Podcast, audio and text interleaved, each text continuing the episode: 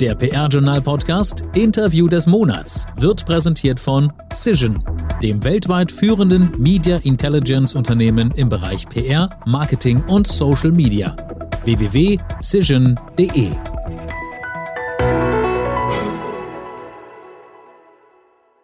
Und wieder eine neue Arbeitswoche. Diesmal geht sie aber ein bisschen besser los, denn hier ist der PR-Journal-Podcast, das Interview des Monats.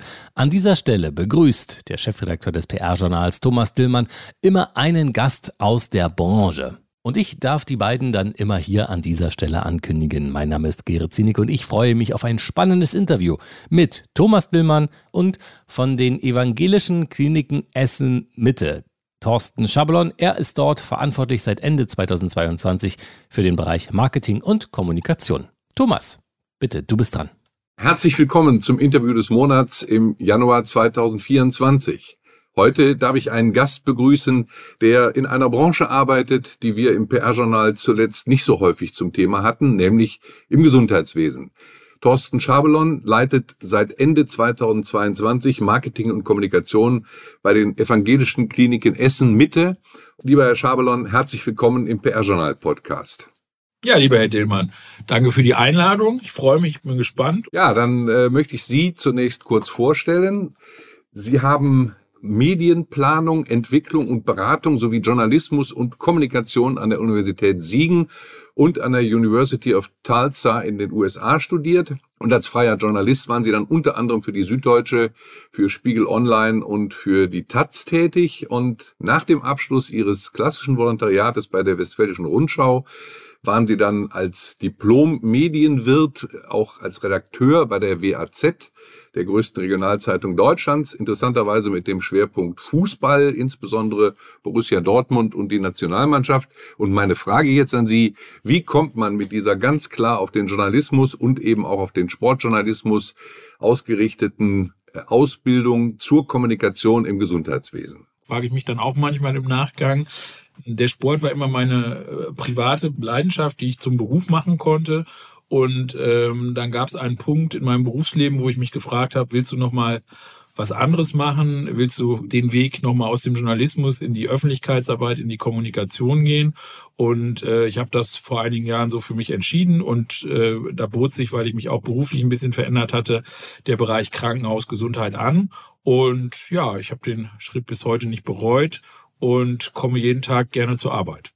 Jetzt ähm, aber noch mal so eine Frage aus Branchensicht. Ähm, ich höre immer mal wieder, dass es heutzutage doch immer schwieriger geworden ist, so einfach so vom Journalismus in die PR und in die Marketingbranche zu wechseln. Wie ist Ihnen das ergangen? Haben Sie das ähnlich empfunden? Also am Anfang musste ich mich sicher äh, an gewisse Abläufe, an Strukturen gewöhnen. Ähm, ich war sehr lange bei der Tageszeitung, äh, weiß, wie ein Verlag funktioniert, wie ein Medienunternehmen funktioniert und ein Krankenhaus ist natürlich auch eine sehr große Organisation, wo viele Bereiche sozusagen zusammenarbeiten. Sie waren ja zunächst im Universitätsklinikum Essen beschäftigt. Genau, ja. Ich war erst am Universitätsklinikum Essen beschäftigt, 10.000 Mitarbeiter, also ein, ein sehr großes mittelständisches Unternehmen und mit sehr vielen Strukturen, die man erst durchblicken muss, Zuständigkeiten, um die es geht. Ähm, grundsätzlich geht es aber wie so oft in der Kommunikation wie im Journalismus um, um gute Geschichten. Die muss man sehen, die muss man entwickeln und äh, insofern bin ich da, glaube ich, auch, weil ich sozusagen beide, also den journalistischen Bereich gut kenne, den Kommunikations-PR-Bereich dann immer besser kennengelernt habe, äh, bin ich da, glaube ich, ganz gut reingewachsen. Was manchmal mühsam ist, sind die Abstimmungsprozesse. Das geht im Journalismus meistens schneller, aber auch da gewöhnt man sich dran. Aber darüber hinaus hielten sich die Störgefühle in Grenzen. Ja, das auf jeden Fall. Ich sage immer, ich habe mir so ein bisschen von äh, beiden Welten das Beste mitgenommen. Also ich habe ja gesehen, wie guter und wie schlechter Journalismus funktioniert. Äh, ich habe gesehen, wie gute und weniger gute Öffentlichkeitsarbeit funktioniert. Und insofern habe ich, glaube ich, die Sachen mitgenommen, die ich als, als gut, als positiv, als äh, produktiv empfunden habe und versuche, die auch anzuwenden. Und da ich grundsätzlich ein Freund von Transparenz und Authentizität bin, versuche ich das natürlich auch in meinem Alltag dann und in meiner Arbeitsweise vorzuleben. Ja, Sie haben es schon angesprochen, die erste PR-Station, die erste Kommunikationsstation war dann das Essener Universitätsklinikum. Sie sagten schon, ein größeres mittelständisches Unternehmen. Ähm, dort standen dann auch Themen wie Smart Hospital oder Green Hospital im Fokus. Äh, was war damit gemeint? Wie, wie, wie müssen wir uns das vorstellen? Also äh, ein, ein Krankenhaus kommuniziert ja ganz stark über seine medizinischen Themen. Also so war es lange Zeit. Also wenn es eine neue Therapie beispielsweise im Bereich Krebs gibt, ist das ein Thema. In den letzten Jahren ist halt das Thema äh, Recruiting hinzugekommen, das Thema Fachkräftemangel, da ist man auch sehr aktiv. Und dann gibt's übergeordnete Themen und dann hat man diese Themen Smart Hospital und Green Hospital, wo es also darum geht, Digitalisierung im Gesundheitswesen aktuell so ein Thema wie ein E-Rezept, wo es einfach darum geht, digitaler zu werden und dadurch die Abläufe zu verbessern. Und ein weiteres Thema Green Hospital, das Thema Nachhaltigkeit im Krankenhaus. Da geht es um Mülltrennung, Müllvermeidung, umweltgerechten Strom, Energieversorgung etc. Ein Thema, das uns ja in allen Bereichen beschäftigt und das auch immer stärker im Gesundheitswesen ankommt. Also Digitalisierung und Nachhaltigkeit waren also schon echte Themen, mit denen Sie sich wirklich auch intensiv auseinandersetzen mussten. Genau, es sind ja Themen, die, wenn Sie da, sage ich mal, mit Akteuren drüber sprechen, dann versteht bis heute keiner, warum wird noch alles auf Papier dokumentiert, wenn Sie dann eine Akte auch digitalisieren können. Das ist ja in anderen Lebensbereichen auch so. Warum wird noch viel gefaxt, während man ja heute auch Mails schicken kann, was ja alles andere als ein Hexenwerk ist. Und beim Thema Nachhaltigkeit, Green, ist es halt so, Krankenhäuser helfen kranken Menschen und äh, es geht ja darum, Leben zu erhalten. Und da hat man lange nicht immer auf das Thema Umwelt geguckt, weil man alle Ressourcen genutzt hat, um Menschen zu retten. Und in den letzten Jahren hat man auch da festgestellt, dass man Ressourcen sinnvoller nutzen kann, dass man die Mitarbeiter auch da stärker mitnimmt und einbindet, wenn es darum geht, Energie zu sparen, Ressourcen zu sparen. Und insofern sind das Themen, die nicht auf ein Haus beschränkt sind, sondern ehrlich gesagt für die ganze Branche ein großes Thema sind. Ja, und dann kam in ihrer Vita die erste riesige große Nagelprobe eben mit Corona und das eben im Universitätsklinikum Essen. Sie haben das komplett begleitet, haben im Vorgespräch mir angedeutet, dass Sie bis zu 20.000 Medienbeiträge hatten. Das Universitätsklinikum Essen war da offensichtlich sehr stark im Fokus, auch mit der einen oder anderen Ärztin, die dann in den Medien immer eine wichtige Ratgeberfunktion hatte. Wie haben Sie das erlebt? Wie sehr hat das Ihre Arbeit auf den Kopf gestellt? Die hat sie komplett auf den Kopf gestellt, weil wir, wir kein anderes Thema mehr hatten. Wir waren im, im Ruhrgebiet, höchste Bevölkerungsdichte in Deutschland oder größtes Bevölkerungszentrum, waren wir halt das Gesundheitszentrum zum Thema Corona. Aus verschiedenen Häusern wurden halt auch die Patienten zusammengezogen. Wir hatten die entsprechenden Experten in der Virologie, in der Infektiologie, im Intensivbereich, die sich zu dem Thema äußern konnten, auch fachlich gut. Und ich habe das als eine sehr, wie soll ich sagen, spannende Zeit empfunden bei allen Einschränkungen, weil man sehr nah an den Entwicklungen dran war. Wir hatten jeden Morgen ein Leitungskräftetreffen, wo es um die Themen des Tages ging. Und wenn da beispielsweise über eine neue Variante über Impfthemen gesprochen wurde, war es meistens so, dass die ein, zwei Tage später dann in den Medien erschienen sind. Also es gab einen, einen Informationsvorsprung, äh, der dahingehend immer sehr interessant war, dass man wusste, was kommt denn jetzt als nächstes. Und Sie haben das genutzt, um Ihre Ärzte sozusagen als Experten auftreten zu lassen. Genau, also es gab halt äh, eine unglaubliche Anzahl an Medienanfragen. In der Regel ist es ja so, dass Krankenhäuser kommunikativ gesehen vor allem eine regionale Veranstaltung sind. Heißt, wenn es um ein Gesundheitsthema geht in, in Hamburg, wird in Hamburger Kliniken gefragt, ähnlich in München. Äh, und so ist es halt auch bei anderen Krankenhäusern. Bei Corona war es einfach so, dass die Anfragen dann immer mehr wurden auch von Medien, überregionalen Medien, Tagesthemen, Tagesschau, Markus Lanz etc., äh, die dann bei uns angefragt haben, Interviews haben wollten, Einschätzungen haben wollten, die auf der Intensivstation waren. Und wir konnten das, auch weil wir entsprechend gute Leute hatten, sehr gut bedienen. Und wie es bei Medien oft ist, wenn eine Anfrage gut bedient wird, löst die Folgeanfragen aus. Und so war es so, dass wir, was ich in meinem Berufsleben bisher noch nicht erlebt habe, teilweise Anfragen ablehnen mussten, weil wir einfach nicht die zeitlichen Kapazitäten hatten. Nicht, weil wir es nicht wollten, sondern weil es die zeitlichen Kapazitäten fehlten. Ja, und dann kam nach dem Ende von Corona oder noch am Ende von Corona, so muss ich glaube ich korrekt sagen, Ende 22 dann der Wechsel zu den evangelischen Kliniken Essen Mitte, ein kleineres Haus in Essen, immerhin auch noch natürlich 23 Fachabteilungen, aber mit 1000 Betten und 2700 Mitarbeiterinnen und Mitarbeitern deutlich kleiner. Dort sind Sie jetzt, wie gesagt, seit Ende 22. Was umtreibt Sie dort am meisten? Was sind die Themen, mit denen Sie sich jetzt dort ohne die große Krise Corona im Hintergrund auseinandersetzen müssen. Ja, ich bin wieder so ein bisschen zu den medizinischen Themen, wobei Corona natürlich auch ein medizinisches Thema war, aber ein sehr sag ich mal, einseitiges Thema bin ich wieder zur medizinischen Vielfalt zurückgekehrt. Das ist sozusagen der eine Fokus.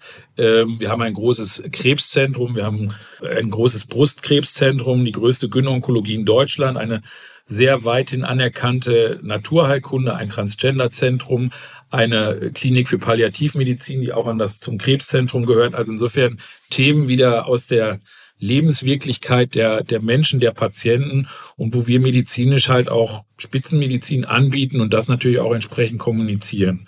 Und weitere Themen wie beispielsweise das eben schon genannte Recruiting ist auch hier natürlich ein Thema. Auch wir suchen Fachkräfte, auch wir suchen Pflegekräfte, auch wir suchen Auszubildende. Also insofern eine Vielfalt an Themen, die uns beschäftigt. Plus man kommt auch immer mal in eine politische Ebene, wenn es ums Thema Krankenhausreform gibt. Da gibt es ja Pläne von Herrn Lauterbach in Berlin. Da gibt es Pläne von Herrn Laumann in NRW, die ein bisschen weiter fortgeschritten sind. Und da sind wir natürlich auch mittendrin. Und wie nehmen Sie diese Themen auf, um sie zu transportieren, um einen Reputationsgewinn, einen Imagegewinn zu erzielen? Wie nutzen Sie diese Themen, um sich eben von, ja, vielleicht den konkurrierenden Häusern in Essen und Umgebung abzuheben? Und äh, wie, wie machen Sie es konkret? Welche Kommunikationsinstrumente stehen für Sie im Mittelpunkt? Also wir definieren erstmal Themen, die für uns sag ich mal, relevant sind und die versuchen wir so zu besetzen, dass wir damit eine Sichtbarkeit bekommen. Also Beispiel, wenn wir Auszubildende suchen, nehmen wir einen guten Auszubildenden von uns, drehen mit dem ein Video und streuen das über unsere Kanäle, beispielsweise Social Media, vor allem Instagram, wo halt in Anführungsstrichen junge Leute unterwegs sind, wo wir auch eine Sichtbarkeit bekommen. Bei den medizinischen Themen, wo es oftmals um Therapien, um neue Therapien oder auch um Studien geht, um medizinischen Fortschritt, arbeiten wir vielfach mit Patientengeschichten. Das heißt, wir suchen Patienten, die bei uns behandelt wurden und die sozusagen in die Öffentlichkeit mit uns gehen und zeigen, ich hatte folgende Erkrankung, die konnte so behandelt werden und das hat alles sehr gut geklappt. Und diese wollen da sozusagen eine Sichtbarkeit herstellen, um zu zeigen, bei uns haben sie innovative, moderne und besondere Therapien, die andere in der Form nicht haben. Und bei den politischen Themen ist es halt oftmals so, dass Anfragen kommen von interessierten Medien und die versuchen wir dann in der Regel zu bedienen. Das ist mir auch wichtig, dass wir Anfragen schnell und zügig beantworten. Manchmal können wir sie nicht beantworten, dann sagen wir das auch. Aber das ist auch immer ein Thema, weil das war so eins meiner Learnings aus meiner journalistischen Zeit. Wenn Sie auf eine Anfrage nach drei Tagen eine Antwort kriegen, ist es meistens schon zu spät. Äh, auf der anderen Seite gutieren das auch Journalisten, wenn man ihnen frühzeitig sagen kann. Also wir können dazu nichts sagen oder heute ist keiner da, der da was dazu sagen kann. Das ist für Journalisten auch okay, wenn man ein Ja oder ein Nein gibt. Jetzt haben Sie in den Vordergrund gestellt die eigenen Kanäle, für den Bereich Employer Branding, um Auszubildende zu finden, um Nachwuchskräfte zu finden. Sie haben die Medienarbeit in den Blickpunkt gestellt, diese Patientengeschichten. Betreiben Sie denn auch im Hinblick auf diese Krankenhausreform, zumindestens in Nordrhein-Westfalen, auch eine Art Lobbyarbeit? Suchen Sie auch die Gespräche mit politischen Entscheidern? Ist das auch, gehört das auch zu Ihren Aufgaben oder positionieren Sie da Ihre Führungskräfte?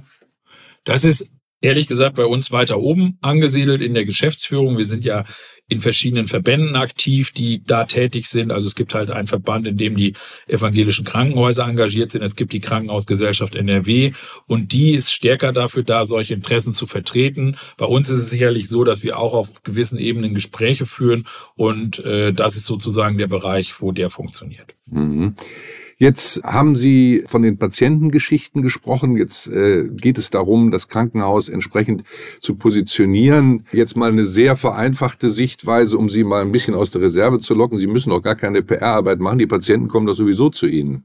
Naja, die Zeiten sind ehrlich gesagt vorbei und deshalb haben ja, glaube ich, Krankenhäuser früher keine Öffentlichkeits- oder wenig Öffentlichkeitsarbeit gemacht oder. Ja, Ihre Abteilung ist ja auch ganz gut versteckt auf Ihrer Webseite. Ja, damit wir nicht so viel Medienanfragen bekommen, ist der Hintergrund. Nein, ein Scherz natürlich. Wer uns finden will, findet uns und unsere Webseite ist patientenorientiert ausgerichtet. Das heißt, es geht darum, dass Patienten möglichst schnell den Kontakt zur Klinik finden, Ansprechpartner, das merken wir auch wieder, Patienten, die auf unsere Internetseiten kommen, wir, wir scannen ja, sehen, die wollen vor allem Kontaktdaten, E-Mail, Telefon, damit sie halt schnell einen Ansprechpartner für ihr, um einen Termin zu bekommen, um eine Frage zu stellen, um die Leistungen der Klinik zu sehen.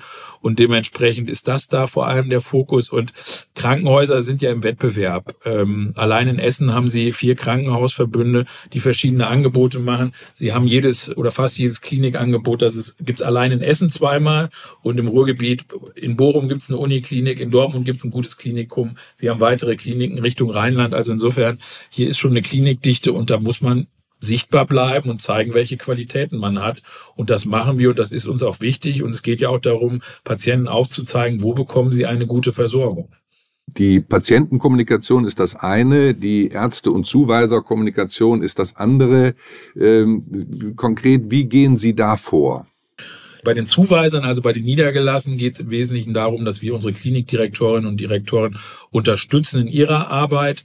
Wir machen halt beispielsweise Veranstaltungen, wo wir halt Niedergelassene einladen, wo wir zeigen, welche Therapiefortschritte gibt es. Unsere Mediziner sind in verschiedenen Bereichen weltweit unterwegs, vielfach im Bereich Krebs in den USA, sind da auf, auf entsprechenden Veranstaltungen, halten da auch Vorträge, sind also nicht nur Zuhörer, sondern sind auch entsprechende Keynote-Speaker. Und das Wissen, das von da mitgebracht wird, tragen wir dann sozusagen in die Region und in die erweiterte Region in den Bereichen, gerade in der Gynonkologie und im Bereich Brustkrebs, bis nach ganz Deutschland, wo halt zu uns dann wiederum Mediziner kommen oder an Fortbildung von unseren Klinikdirektoren teilnehmen, um sozusagen auf den neuesten Stand beim Thema Therapien gebracht zu werden.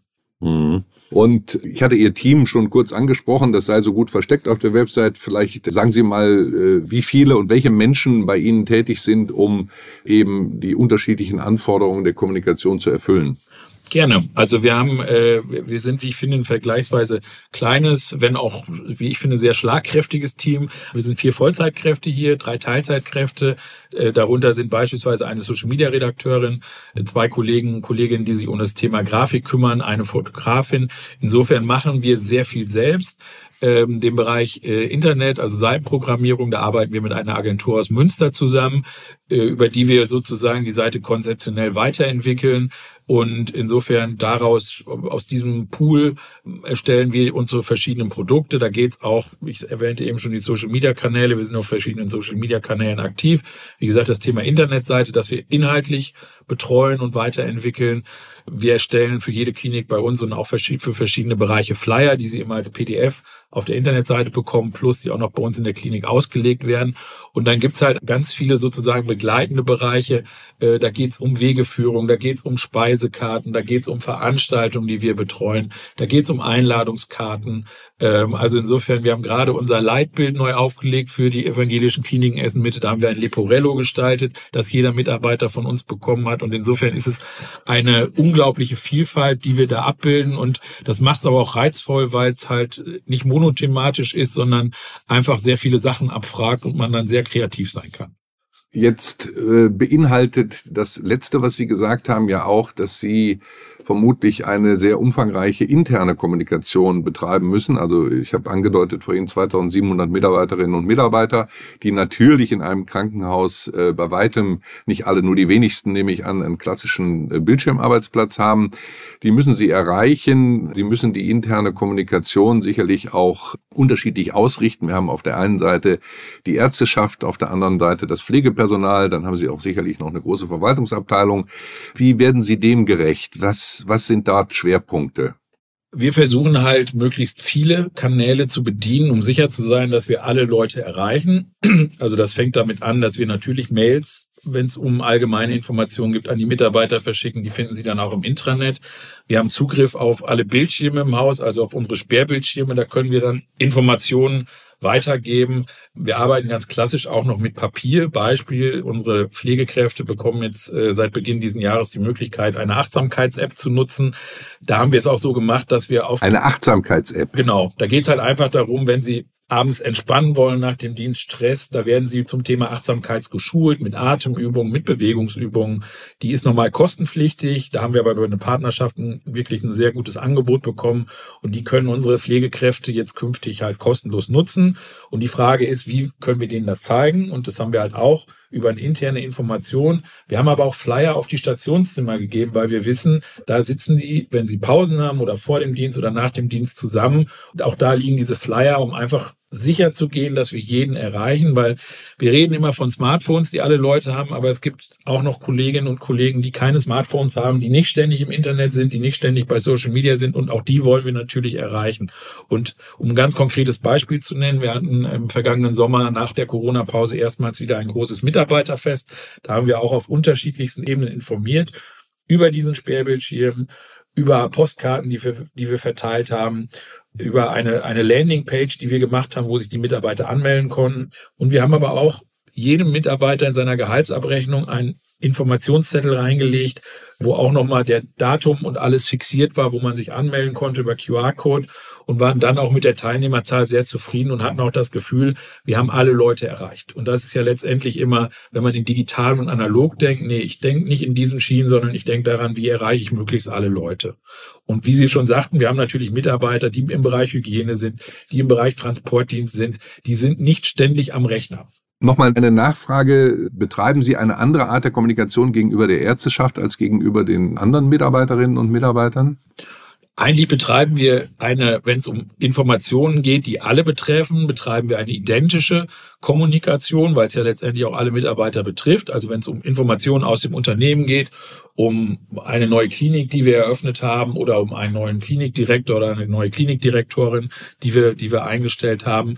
Äh, aber natürlich gibt es sozusagen auch innerhalb der Kliniken interne Kommunikation, die dann in der Regel über die Kliniken läuft, wo natürlich verschiedene Berufsgruppen dann nur informiert werden, weil es natürlich Informationen gibt, die nur für diese Berufsgruppen interessant sind. Jetzt haben Sie vorhin gesagt, dass das Thema Fachkräftemangel, Nachwuchsmangel eben auch natürlich in Ihrer Kommunikation eine wichtige Rolle spielt. Vielleicht machen wir da nochmal einen kleinen Ausflug. Was machen Sie genau in Sachen Employer Branding? Wie wollen Sie die Arbeitgebermarke positionieren, auch eben im Wettbewerb mit den anderen, mit den größeren Häusern in Hessen? Also Größe ist ja auch nicht immer entscheidend. Manchmal ist es sogar besser, wenn sie nicht ganz so groß sind, weil sie dann beweglicher sind. Das merken wir durchaus. Wir arbeiten da eng mit unserer Personalabteilung zusammen, wobei man eigentlich sagen muss, die Personalabteilung arbeitet eng mit uns zusammen, weil wir unterstützen die beim Thema Recruiting, beim Thema, wir suchen Nachwuchskräfte. Und die machen da, wie ich finde, einen sehr guten Job, indem sie einfach auf vielen Messen sind, auf Veranstaltungen, wo genau die Zielgruppe ist und wo man sich auch präsentieren kann mit Messestand, mit Giveaways, mit Informationen. Für uns ist auch immer wichtig, dass da beispielsweise eigene Auszubildende von uns sind und erklären, wie sieht denn die Ausbildung da aus. Das kommt auch sehr gut an. So sind wir dann teilweise auch in Schulen und ansonsten nutzen wir halt, es, gibt verschiedene Medienprodukte, äh, Magazine, wo sie sich entsprechend präsentieren können, wo sie den Pflegeberuf, wir haben vor allem Pflege äh, in, der, in der Ausbildung, wir haben auch einige Verwaltungsberufe, die wir dann präsentieren. Und natürlich ist es auch viel Word of Mouth, dass wir im Kollegenkreis fragen, im Mitarbeiterkreis. Und da kommt uns, glaube ich, grundsätzlich zugute, dass wir als, als Marke Evangelische Kliniken Essen Mitte in der Region eine gute Reputation haben, dass wir eine vergleichsweise niedrige Fluktuation haben und dass die Mitarbeiter bei uns zufrieden sind. Da gilt es aber auch immer dran zu arbeiten. Jetzt haben Sie im Vorgespräch, ich ordne das mal diesem Punkt zu, äh, großen Wert darauf gelegt, dass Sie auch etwas sagen möchten zum Thema Purpose, also zum Thema sozusagen Selbstzweck, gesellschaftliche Berechtigung von Krankenhäusern. Worauf wollten Sie da hinaus? Also ich habe immer gern bei der Zeitung gearbeitet, bei der WAZ, bei der Westfälischen Rundschau, weil sie als Journalist natürlich auch schon immer das Gefühl haben oder vielleicht auch den Ansatz zu sagen, ich will bestehende Verhältnisse besser machen, ich will Missstände aufdecken. Also das finde ich ist ein ganz toller Berufszweck. Den hat ja nicht jeder. Ich will keinem zu nahe treten, aber wenn sie halt Schrauben für ich weiß nicht was produzieren, das ist auch wichtig für dieses Produkt. Aber äh, es gibt ja, gibt ja, wie ich finde, Aufgaben, die gesellschaftlich dann noch wichtiger sind, ohne uns da jetzt irgendwie besonders hervorzuheben, sondern wir sind ein Krankenhaus, wir sind von Menschen für Menschen gemacht, um Menschen zu versorgen. Bei uns konkret äh, ist es so, dass halt die evangelische Kirche vor langer Zeit mal gesagt hat, äh, wir wollen, dass die Protestanten in Essen besser versorgt werden. Es gab schon ein katholisches Krankenhaus und dann wurde ein evangelisches gegründet. Das ist sozusagen unsere Gründungsgeschichte, die auch ganz wichtig ist. Und äh, wenn Sie im Krankenhaus arbeiten, ist es halt so, ich sehe ja jeden Tag sehr kranke Menschen hier auf den Gängen, die von uns behandelt werden. Und ich bin toi toi toi, ich klopfe immer aufs auf Holz, ein sehr gesunder Mensch.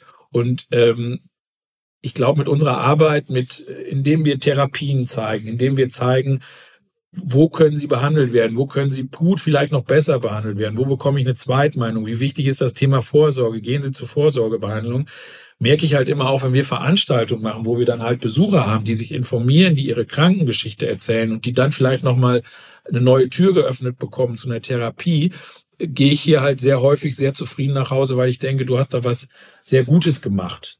Denn wenn nur drei Leute nach einer Veranstaltung zur Vorsorge gehen, die es vielleicht nicht gemacht hätten, wenn nur zwei Leute kommen und sagen, ich möchte doch noch mal eine Zweitmeinung bei Ihnen und ich habe gehört, da gibt es eine Studie und eine, Therapie, die ich noch nicht kenne, die mir helfen kann, äh, dann denke ich mir immer, haben wir hier was sehr Gutes gemacht und ohne dass ich selbst, ich bin ja kein Mediziner, ohne dass ich selbst mal einem Patient helfen konnte, ist die Kommunikation doch dann sehr zielführend und man hat doch einen Arbeitszweck, wo man dann sagen kann, das füllt einen sehr aus. Also diese Rückbesinnung auf dieses grundsätzliche Anliegen, äh, Menschen zu ihrer Gesundheit zu verhelfen, das meinten Sie eben mit dem speziellen Purpose im Gesundheitswesen in einer Klinik und das wollten Sie nochmal besonders hervorheben. Genau, auch da ein ganz gerne ein ganz kleines Beispiel. Wir hatten im vergangenen Jahr erstmals nach langer Zeit wieder eine Besuchergruppe hier und da war das genau ein Thema. Wir haben als das Krankenhaus gezeigt, was wir machen. Wir haben ein neues CT-Gerät gezeigt, wir haben grundsätzlich erklärt, wir haben einen unserer OP-Roboter gezeigt und das fanden die Besucher total interessant, weil ganz ehrlich, das sind Sachen, die sehen sie normal nicht. Wenn sie im OP-Bereich sind sie normal betäubt, weil die OP für sie ansteht und äh, diese Bereiche mal zu zeigen und dann das war auch für uns sozusagen ein Ansatz zu sagen, wir wollen das jetzt regelmäßig machen, um Menschen auch zu zeigen, kommen Sie ruhig mal ins Krankenhaus, um zu sehen, was wir machen, wie wir arbeiten und nicht erst, wenn Sie krank sind. Ich nehme an, das wird angenommen. Genau, das wird angenommen. Da ist Interesse dran und da ist moderne Medizin ist ja auch spannend. Nicht nur, wenn es um Geräte geht, sondern wenn man auch einfach mal erklärt, wie sind die Abläufe in so einem großen Haus. Hier muss ja immer eins ins andere greifen und das 365 Tage, 24 Stunden im Jahr. Wir machen ja keine Weihnachtspause oder im Sommer Ferien, sondern hier ist immer jemand da, hier ist immer offen, hier sind immer Patienten. Jetzt haben Sie vorhin schon den Namen Ihrer Klinik nochmal wiederholt und äh, auf den Bestandteil oder auf die Gründungsgeschichte äh, aus der evangelischen Community praktisch hingewiesen. Inwieweit spielt im Alltag, im täglichen Leben Ihres Hauses die konfessionelle Gebundenheit an die evangelische Kirche eine Rolle? Also wir tragen es ja nicht umsonst im Namen und das ist uns auch wichtig. Evangelische Kliniken Essen Mitte. Der Hauptträger unseres Unternehmens ist halt die evangelische Kirche hier in Essen. Wir haben eine sehr schöne Kapelle hier im Hause, eine evangelische Kapelle, die allerdings auch von, natürlich auch von anderen Patienten und Mitarbeitern zur Einkehr genutzt wird, auch für Veranstaltungen. Und wir tragen diese Werte natürlich auch in unserem Leitbild. Wir wollen Menschen helfen, wir wollen unterstützen und der christliche Grundgedanke, und das ist hier auch schon wichtig, das ist auch Teil des Alltags, obwohl wir natürlich inzwischen aus allen Religionen, aus allen Konfessionen Mitarbeiter hier beschäftigen. Aber das ist dann schon allen bewusst. Okay. Ja, Herr Schabelon, dann bleibt mir am Ende eigentlich nur noch, mich zu bedanken. Wir haben im Grunde einen kompletten Weg, eine Tour durch Ihr Krankenhaus, durch Ihre Arbeit gemacht und äh, Sie haben uns weitgehende Einblicke gewährt. Ich möchte Ihnen herzlich danken für dieses Interview. Ja, Dilma, ich danke Ihnen auch. Äh, ich fand es sehr lebhaft ist ja für mich auch immer die Möglichkeit, nochmal Sachen zu hinterfragen, zu reflektieren. Ich freue mich, äh, wenn ich Einblick in meine Arbeit geben kann, weil vielfach beschäftigen sich Menschen mit dem Thema Krankenhaus erst, wenn sie Patient werden oder krank werden.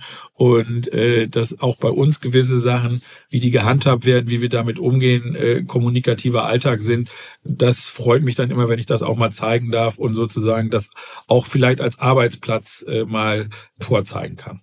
Vielen Dank und alles Gute für Sie ja, wünsche Ihnen auch und gute Gesundheit. Danke. Vielen Dank an Thomas Dillmann, den Chefredakteur des PR-Journals, und seinen Gast Thorsten Schabelon von den Evangelischen Kliniken Essen Mitte. Mein Name ist Gerrit Zienicke und ich freue mich, euch wieder begrüßen zu dürfen am 29. Februar, denn dann gibt es die nächste Ausgabe des PR-Journal-Podcasts mit spannenden Gästen und News aus der PR-Welt. Bis dahin, bleibt gesund. Ciao, ciao, bye, bye. Der PR-Journal-Podcast Interview des Monats wurde präsentiert von Cision, dem weltweit führenden Media Intelligence Unternehmen im Bereich PR, Marketing und Social Media. www.cision.de